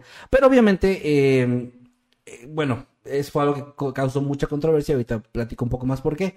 Pero ella empezó a investigar más y se dio cuenta de que existía un fenómeno que es conocido como curación celestial, que describe una sanación, y lo digo entre comillas esto, com- como, más allá de la tierra o fuera de la tierra.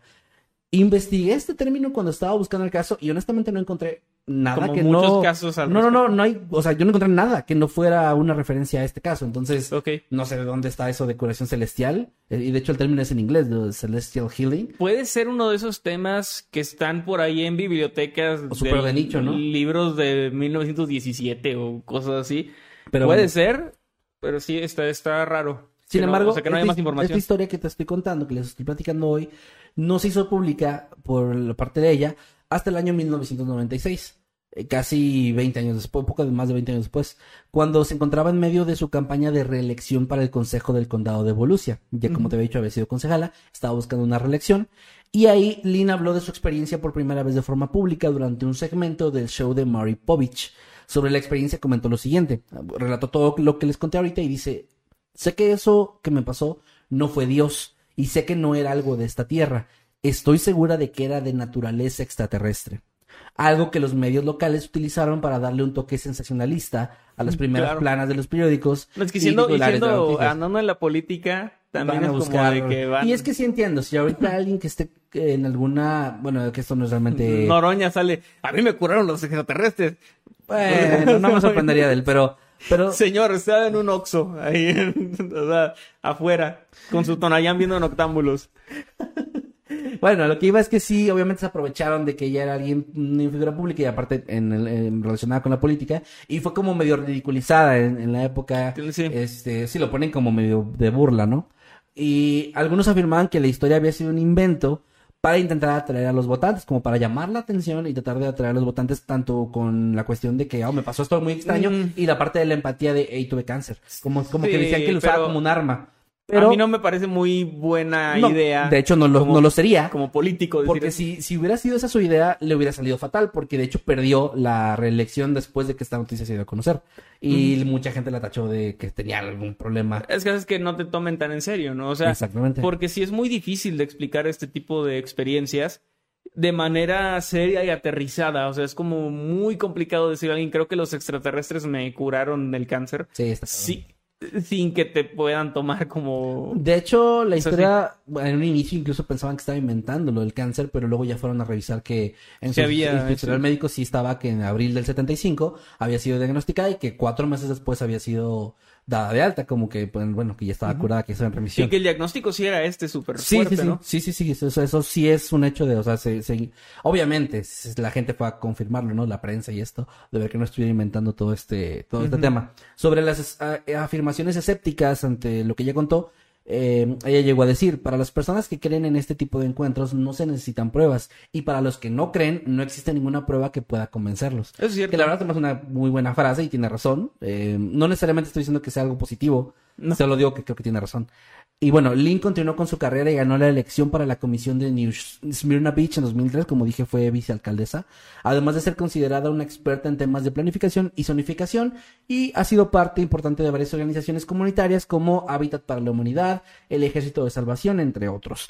Pero a lo largo de los años, y para los que sean muy creyentes del tema de los ovnis o les guste mucho, esta es la parte que no les va a gustar, porque a lo largo de los años han surgido varios expertos médicos que han intentado explicar el caso de Lynn de una forma más, eh, bueno, científica, por decirlo de alguna manera, como por ejemplo el doctor Walter Durkin, un oncólogo que declaró lo siguiente, y voy a citar todo este texto. En ese entonces teníamos un tratamiento razonable, razonablemente bueno para el linfoma. Los linfomas son muy sensibles a la quimioterapia. Hoy en día, alrededor del 90% de los pacientes con linfoma entran en remisión y la mitad se cura definitivamente. ¿Parecería inusual un cambio de cuatro días? No, en absoluto. Los pacientes con cáncer que tienen poco tiempo de vida a menudo no saben cómo explicar una mejoría repentina y a menudo llenan ese vacío en su comprensión con recuerdos de milagros o encuentros extraños. Lo que ella debería estar haciendo es alentar a las personas a recibir tratamiento porque su médico fue quien la curó. O sea, él descarta por completo la historia de ella. Sin embargo, Lynn se mantiene el día de hoy como una creyente, afirmando que lo que vivió y lo que cuenta fue completamente real.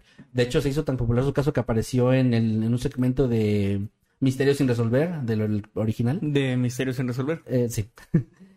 Y dijo lo siguiente también, sé que no estoy loca y no estaba soñando. Es importante que la gente sepa que estos encuentros son reales y que también pueden ser positivos. No me avergüenzo de contar mi historia y si esto daña mi carrera, que así sea. Aunque comenzó a escribir también un libro a mediados de los 90 sobre su caso, cosa que también le produjo muchas críticas de gente que decían que ya quería monetizar o, ¿cómo se dice esto? No es monetizar, es capitalizar. capitalizar su, su, su historia. Lo que es completamente válido. Es válido, pero lo deci- decían que era como que, ya, que aprovechó su estatus eh, de, bueno, público para llamar la atención. Y o sea, le estaban acusando de todo esto en estos años. Y al parecer esto la hizo decidir no terminarlo, o al menos no publicarlo, porque yo busqué este libro o busqué algo de ella. No, y como no. les decía, hay muy poca información en internet de esta señora. De hecho, esto que les estoy contando es una recopilación de todas las fuentes que encontré. Y el, el resto de los años, eh, pues se mantuvo, eh, como les decía, en este tipo de grupos. Toda- fue vicealcaldesa en Florida y, y todo esto, pero ya no, como que ya no habló más del tema y ya realmente ha sido muy poco comentado. Solo se quedó como una anécdota de, de ahí, Del de momento, los años noventas. Y pues realmente lo que, lo que le pasó esa noche en California en abril del 75, pues todavía permanece como un misterio aunque ya existen estas posturas médicas de que es algo normal y que bueno, es un caso que puede darse. Pero no entiendo, ¿era algo que no se sabía en el momento? ¿O por No. qué los médicos le... No, bueno, es que es lo que te comentaba eh, al inicio, que cuando se lo diagnosticaron, solo había tres casos en el país de bebés recién nacidos, de este, al menos de este tipo de cáncer, Ah, y todos claro, habían sí. muerto. Entonces, sí, en, en- no diría que fue un, un diagnóstico exagerado, sino más bien era el desconocimiento por de este nuevo tipo de cáncer.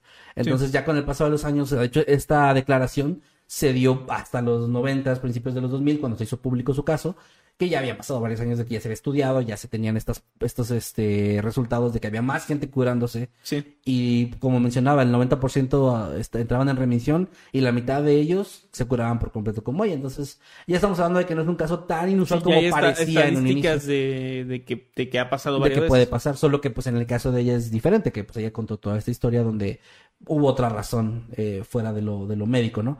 Y pues nada, es, es ahí termina la historia, les decía, es un- una historia un tanto breve, con no tanta información, pero me pareció muy interesante su caso y me pareció también como, pues que creo que da buen debate, o sea, al final del día ella, ella sigue as- asegurando que lo que vio esa noche y lo que vio fue real. Y es bastante interesante también esta postura de que su hermana desde ese momento le dijo que también escuchó el, zum- el zumbido, así que a lo mejor no se puede descartar por completo la parte de que fue un sueño, pero quién sabe, es- está interesante y se queda como un poquito más en cada quien saca sus pro- propias conclusiones de este caso Sí. con la información que tenemos, ¿no? Pero ahí, ahí cerraría mi caso. Pues muy, muy buen tema. No lo había escuchado nunca, no, no lo conocía.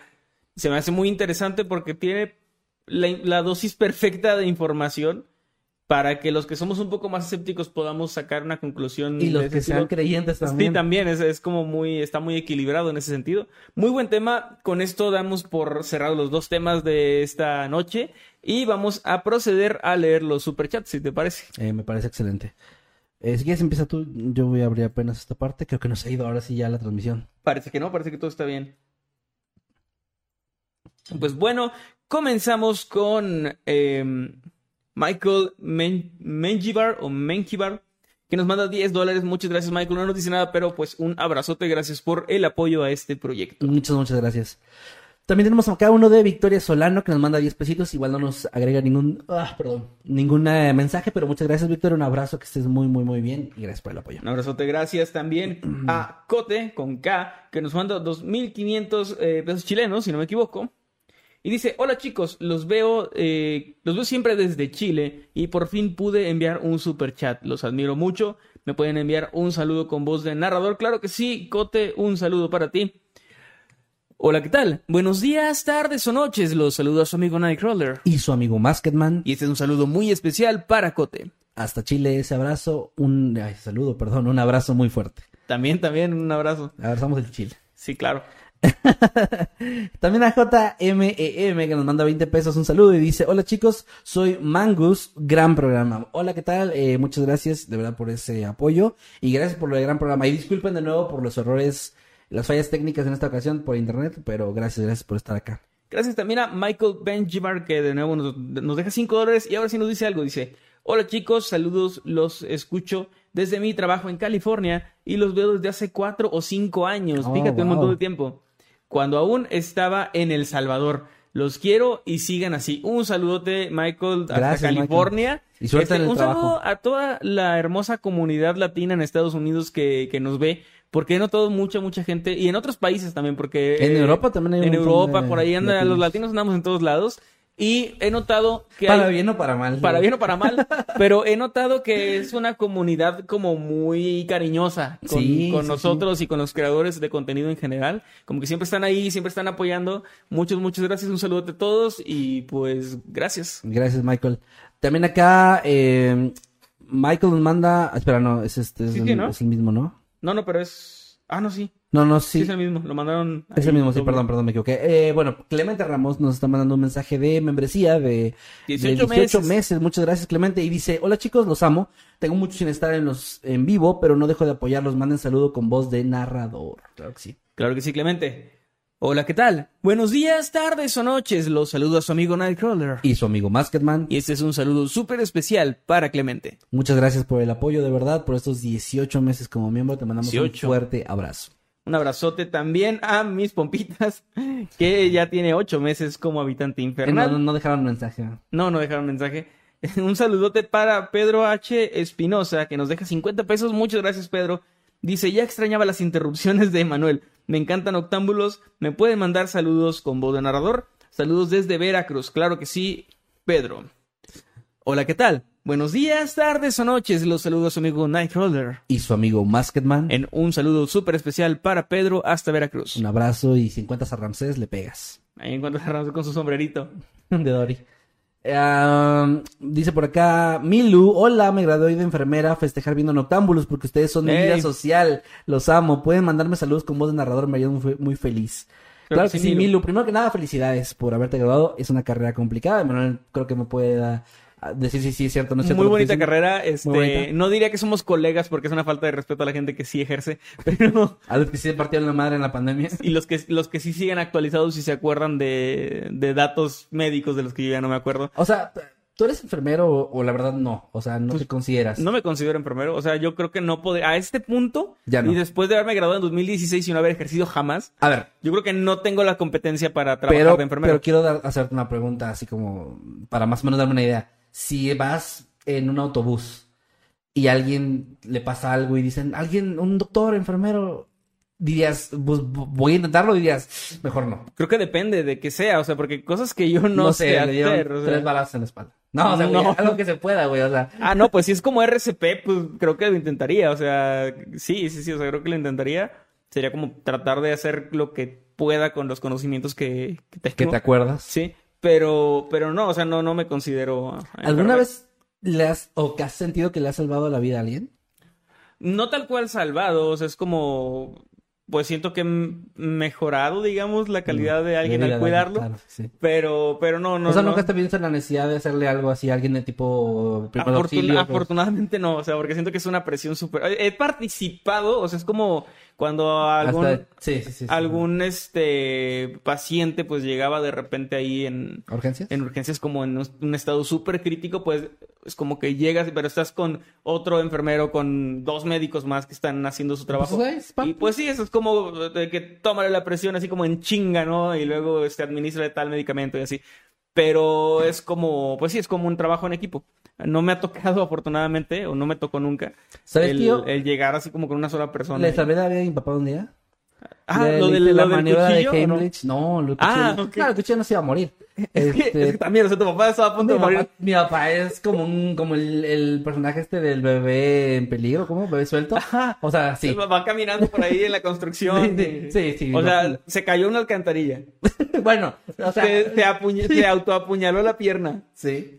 Eh, ah, estuvo a punto de morir con ahogado. un, con un pedazo de carne. Ajá. Y no había nadie, güey. O sea, Unos estaba- cholos casi lo, Casi lo matan. Casi lo matan. Casi lo matan. Sí, ¿Qué, papá. qué me falta? O sea, No, no saqué de un juego mecánico. así que casi, le gano. casi mueren en el sismo del 85. Casi, güey, sí, cierto. O sea, tu papá ha librado la muerte un montón de veces. Sí, sí, sí. Bueno, bueno, a lo que iba es que ese día mi papá se estábamos comiendo y mi mamá salió. Estaba fuera con una vecina, pero se fueron como a la tienda. Mi hermana tampoco estaba, bueno, mi hermana iba a ver un bebé. Y nos quedamos solos. Entonces yo estaba jugando Play y de repente escuché que mi papá estaba comiendo en la barra y vos siempre como... "Ah, ah, ah". Y yo... Y, Perdón que me imaginé a un cangrejo, no lo pude evitar. y yo, papá, siempre me avergüenzas. Me fui.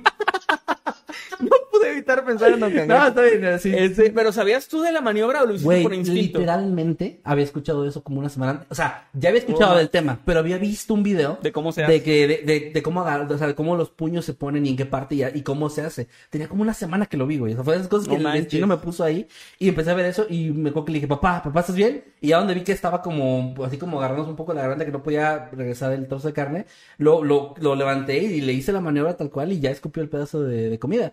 Y me, y me acuerdo que me dijo de que creo que me acabas de salvar la vida porque No manches, dicen, sí. por más que lo estaba intentando no podía hacer nada.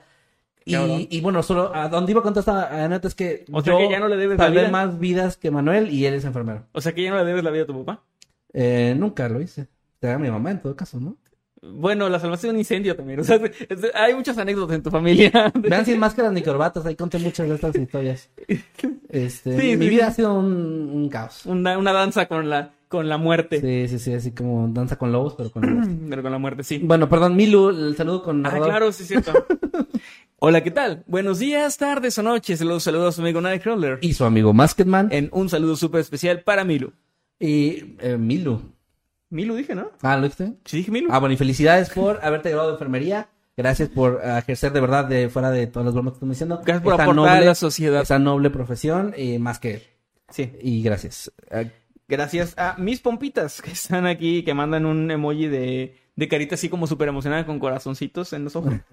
Y que nos manda nueve pesos. Muchas, muchas gracias a mis pompitas. Y también a Gogeta Fanfix, que nos Órale. manda 10 pesitos y tiene una imagen de Gogeta bien pro, pero no nos agregó ningún mensaje, pero igual muchas, muchas gracias por el apoyo. Me hizo recordar el, un meme que había hace ratito que decía que si, si Gohan y Goten se fusionaran, ¿cómo se llamarían? Gohan o Goten. wow, eso está... ¿Sí? Gogo o Han Gogo, Han. Han, Han. Ten, ten. Ten, ten. No, Tenhan. no, Tenhan. Tenhan. Qué horrible. Bueno, eh, también Chanel Camarillo. bueno, ¿qué, ¿qué ibas a decir? Canten. No, que Tenhan es como Ten Tenshin Shin Han, Han. pero con dos ojos.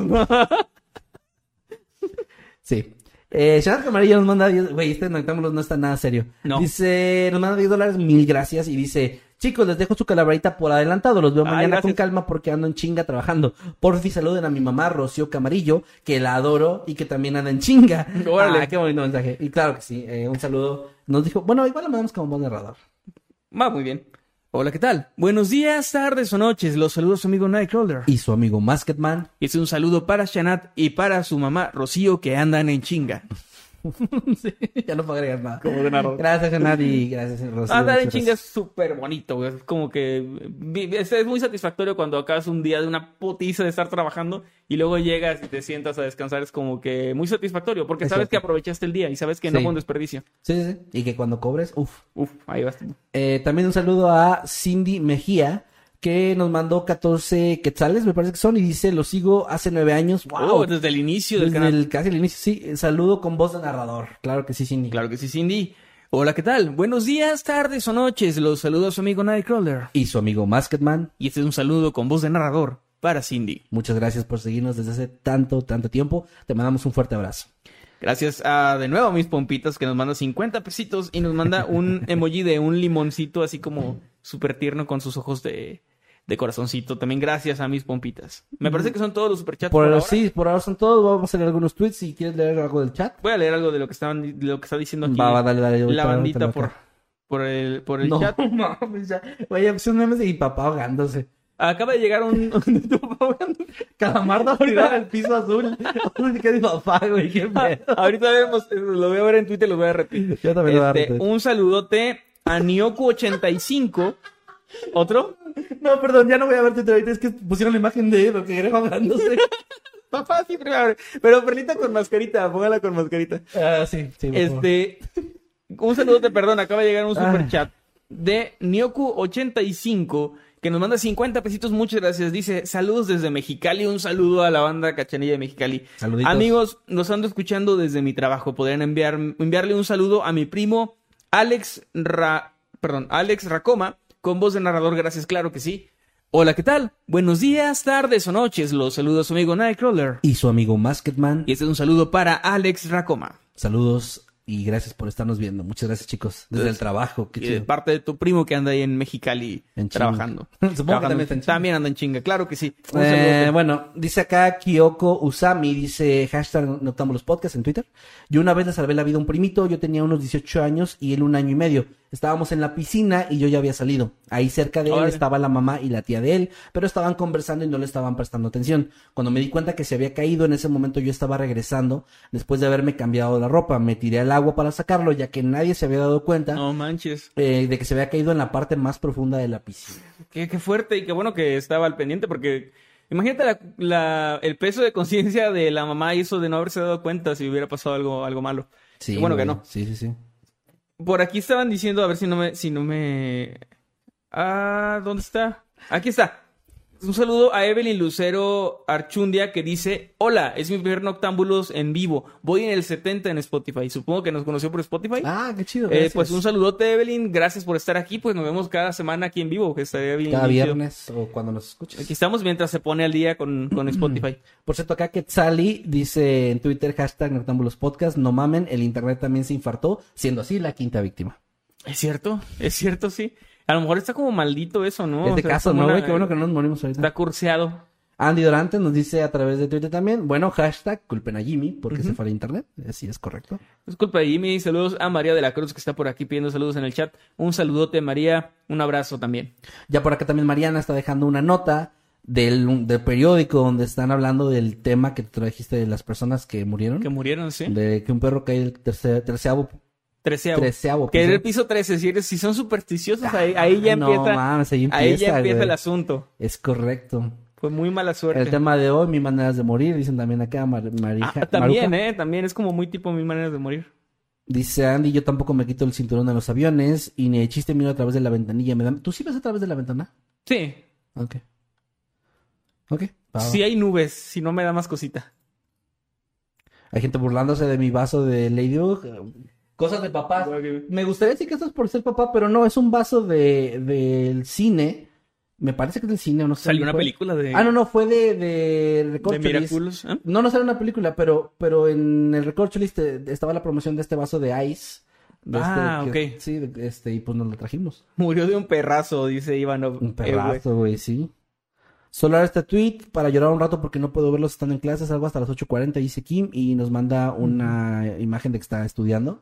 Y bueno, Kim, ya sí lo leímos, sí lo leímos, un abrazo. Liliana Hernández Rodríguez dice, salúdenme chicos, los sigo desde que iba en la secundaria. Ahorita estoy en el geriátrico. No, no es cierto. un Ya. día va a pasar, güey. O sea, un día sí nos van a decir saludos desde el asilo San Juan. Los sigo desde que estaba en la primaria. Y tú y Y yo en la, en la lápida. Nuestra reacción sincera, güey. Una lápida. una lápida. Así, Así, pero una al lado de otra. una al lado de otra. Y la me tiene que decir estoy con un estúpido, así apuntándose hacia ti. Y la dice, yo también. una flechita. Sí. Un saludote, Liliana. Y también saludos acá a Reyes Adrián Juárez Fuentes, que nos está, estaba diciendo que estaba esperando que empezara el programa y nos está mostrando que le salió Messi en las tarjetas de lo del mundial, que es creo que el más ansiado. he visto mucho eso de lo del mundial, pero no, no sé qué El. Messi eh, o es sea, la tarjeta más deseada, O güey. sea, pero sacaron un álbum de, de Del mundial, ajá, sí, sí. Ah, ok. También está Tsuki, acá que dice que está dibujando comida mientras ven Octámbulos y nos manda una imagen muy chida de cómo está haciendo, no sé qué es eso, fíjate, es como, bueno, ahí lo va a dar retweet, pero está muy bonito lo que está dibujando. Y Chido, pues, sí. chido. Eh, creo que, bueno, a leer unos últimos acá en el chat antes de despedirnos, Sí, ¿algo más claro. que quieras mencionar? Eh, no, no, pues nada más leer, gracias, agradecer por supuesto que nos hayan acompañado en esta ocasión, que les hayan gustado estos temas. Siento que estuvieron como ligeritos, se prestó así mucha, al- mucha risa, la verdad. se prestó así como al desmadre, la verdad. Está de, bien, de ¿eh? repente faltan estos, estos capítulos donde no hay tantos, este... Desmembramientos, Niños muertos y Sí, secuestros y cosas así. Sí, sí, sí. Solo perrito. Se murió un perrito, güey. Se murió un perrito, sí, mira. Estaba el nombre por ahí del perrito, eh. Ah, sí. de- Era un French Poodle. un. French Poodle Porque alguien puso una conocido como imagen en- caniche. Cani, cani- nunca he escuchado eso. Es como, creo que en Argentina los conocen como caniches. Bueno, Liliana dice saludos, eh, digo, perdón, estudio ingeniería de hecho. Gallinazo dice, gallinazo dice saludos desde Tacuarembó, Uruguay. Se pueden burlar de Miraculous, pero neta esa serie está muy fuerte ahorita. Llevo siete años viéndola y toma temas muy serios, dice Vanessa. Me pasó lo mismo con Steven Universe, que a mí sí me gusta, pero Miraculous no lo he visto. Buenas, buenas noches, chicos. Intenté mandar mi superchat, pero no me deja. Espero que puedan mandar saludos a mi enamorada Andrea Falconi. Es súper fan de ustedes, dice Santiago. Andrea, un, Un saludo. saludote, Andrea. Falconi, eh, de parte de Santiago y gracias por ser eh, seguidora de este canal y de nuestro contenido. Te mandamos un fuerte abrazo. Emanuel, no estás tan alejado de lo que dices. Creo que los trámites de la semana pasada fue la tarjeta de la tercera edad, dice Nelly. Cachi se llamaba el perro, dice. Cachi, sí, aquí está, aquí lo, te lo tengo, se llamaba Cachi. Eh, siempre los escucho mientras trabajo. Y si el perro vio que el señor se infartó, quiso ir a, a- quiso ir a auxiliarlo y por eso le cayó una señora que hizo que otra quisiera ayudarla y... y, y... Eso sí, no sabemos si el señor se infartó antes o después, o sea, se supone que fue después. Pero pues no, no se sabe. Sean, o sí, Sean Adrián dice, llegué por fin a primer Noctámbulos en vivo, toda la semana escuchando Noctámbulos porque ya vi todos los videos y por fin logro llegar al en vivo de la universidad. Un saludo Sean, gracias por estar por acá. Rió eh, por el perrito, dice Stephanie, se enojó creo por eso, que nos reímos por el perrito. Me bloqueado mi tarjeta, ya no puedo mandar superchat, dice Román. Por andar haciendo fraudes. Sí, te dijimos, sale- escapa del país. ¿Qué onda con los chistes de Manuel? Dice el mono gamer. Ok, ¿no les gustó un chiste que hiciste del? ¿Qué chiste? No me acuerdo. ¿Hiciste un chiste del perro? No, de enojada- ya hay gente enojada contigo, ¿eh? Acabo de hacer un chiste ahorita del perro, Siempre cuando nos tocan clases de inglés ponemos videos de terror de ustedes. Gracias eh, a Buenfin 234. Santiago Ludueña dice gracias, somos máximo. Gracias, gracias.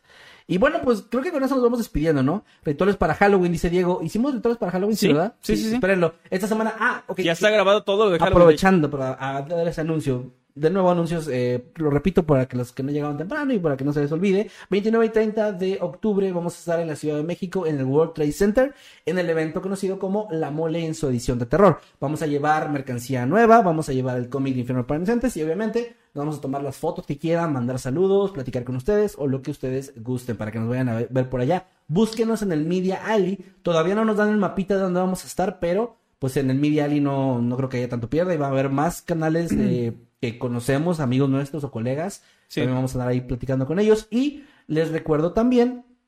Ya se me olvidó que les a recordar. Mm, ¿Sobre qué era? Mm, Mercancía no, nueva. de lo de Halloween. Ahorita que me dijeron de Halloween, les recordamos que este año, además de los videos especiales temáticos de Halloween, han estado preguntando qué van a hacer de especial de Halloween. Ya les habíamos dicho del año pasado, somos un canal de terror. ¿Saben la jodida que es pensar un especial de Halloween? O sea, no, lo que vamos Pues a como hacer. todo el año es Halloween aquí. Ajá, entonces lo que vamos a hacer es retomar algo que les gustó mucho, al menos por los comentarios que nos dejaron, que fue el anti-octubre y ya tenemos planeado. Y creo que una noticia que les va a alegrar es saber que vamos a hacer el doble de videos que el año pasado de anti-octubre. A la- Es fueron decir, dos, cuatro. Fueron dos, ya van a ser cuatro, pues el doble, güey. Y bueno, sí, ya... Solo no esperen el doble de esos el próximo año. eh, no, yo creo que el cuatro va a ser el estándar. El estándar, claro. Pero bueno, les, les voy a dar el spoiler de que este domingo se va a subir el, el primero de esos videos especial de anti-octubre. Y luego se van a estar subiendo más este por el resto de la semana para que los esperen. Van a ser videos, creo, bastante divertidos que les van a. Que básicamente está- somos nosotros haciendo cosas que los youtubers hacían en 2013, pero que nosotros nunca, nunca, Nunca, hicimos porque pues, nuestro canal no era de retos ni Ajá. de challenge. Así que vamos a hacer eso. Si ustedes quieren ver ahí cosas que, que la gente ya no hace en YouTube, pues es- lo, lo van a poder disfrutar. Ahí está. Y pues nada, eh, tus redes sociales, Emanuel? En todos lados como arroba Emanuel-Night y en Spotify, YouTube y las plataformas de música como Emanuel Morales. Ahí me encuentran, el que está verificado. Agradezco también porque hoy cumplo un año de carrera, que tú me lo recordaste porque Me me, salió ahí. Me- Te salió un recuerdo. Este, cumplió un año mi carrera musical porque hace- hoy hace un año, hoy hace un año se subió eh, mi primera canción oficial llamada Es lo mejor, que pues ahí la pueden encontrar. Y pues a, a un año estoy muy contento de ya tener un álbum Un completo, ya haber dado mi primer concierto. Son pequeños logros que estoy muy, muy orgulloso. Ahorita que mencionas tu, tu- lo de tu música, vas a llevar discos a la mole también para que. Voy a llevar sepan? mis discos de Entre Porque hay Quimeras. gente que ha preguntado que qué onda con eso y así. Sí, para quien lo quiera comprar, ahí va a estar, para firmárselos, tomar fotos, lo que sea. También la parte musical, pues la voy a estar ahí eh, aprovechando el medio, ¿no? Para poder, Claro. este, para poder, pues, meter ahí los disquitos para que se vendan en físico, entre quimeras. Pues, si lo quieren adquirir, ahí va a estar en la mole. Excelente. Y ahora sí, este. Recuerden seguir los grupos también. Estamos como Noctámbulos Podcast en Facebook. Nos pueden dejar un tweet con el hashtag Noctámbulos Podcast en cualquier momento de la semana y lo vamos a estar leyendo también. O únanse al grupo de habitantes del mundo creepy, que es el, el principal, donde hay cosas también de terror y mucha gente comparte videos chidos y todo eso. También está interesante. Y pues no sé, ¿algo más que quieras mencionar? Pues nada, nada más que se unan a los grupos de Facebook, que nos apoyen en todos lados en, las- en las redes sociales. Este, Esperen y el pues voy, voy a volver a estar ya activo en Instagram porque tuve ahí como que me, me alejé un poquito, estaba un poco abrumado de redes sociales. Ya voy a volver a hacer más historias y eso para que anden al pendiente, contestar preguntas o lo, lo que ande haciendo por ahí. Y pues nada más, muchas gracias. Bueno, a mí me pueden encontrar en todas partes como arroba Kevin Maskedman. Síganme también en Twitch, donde hago transmisiones. transmisiones los días martes Ah. y, y sábados. Te empiezas- a ahogar, ¿no? Ajá, Hago la maniobra. infarto. Eh, martes y sábados. De, ah, de hecho, el día de mañana va a haber transmisión. Por si quieren pasarse por allá un ratito, las hago en la noche. Y bueno, sigan en las redes y ahí les estoy avisando también. También gracias a los moderadores que estuvieron en esta ocasión. Gracias al señor Mame Barreño que estuvo como siempre. re- ¿Cómo se dice eso? Recopilando. recopilando, bueno, guardando, sí, los superchats para que los pudiéramos leer. Gracias, Meme, te mandamos un abrazo. Saludote. Meme. Y bueno, nos vemos la próxima semana, que la próxima semana va a ser el especial de Halloween y ojalá que les guste mucho. Vamos a hacer algo bastante bonito y nos vemos entonces el próximo viernes, que es Noche de Noctámbulos, 8 pm, como siempre. Cuídense mucho. Adiós. Ay, Dios, qué bueno. Hoy, hace un año.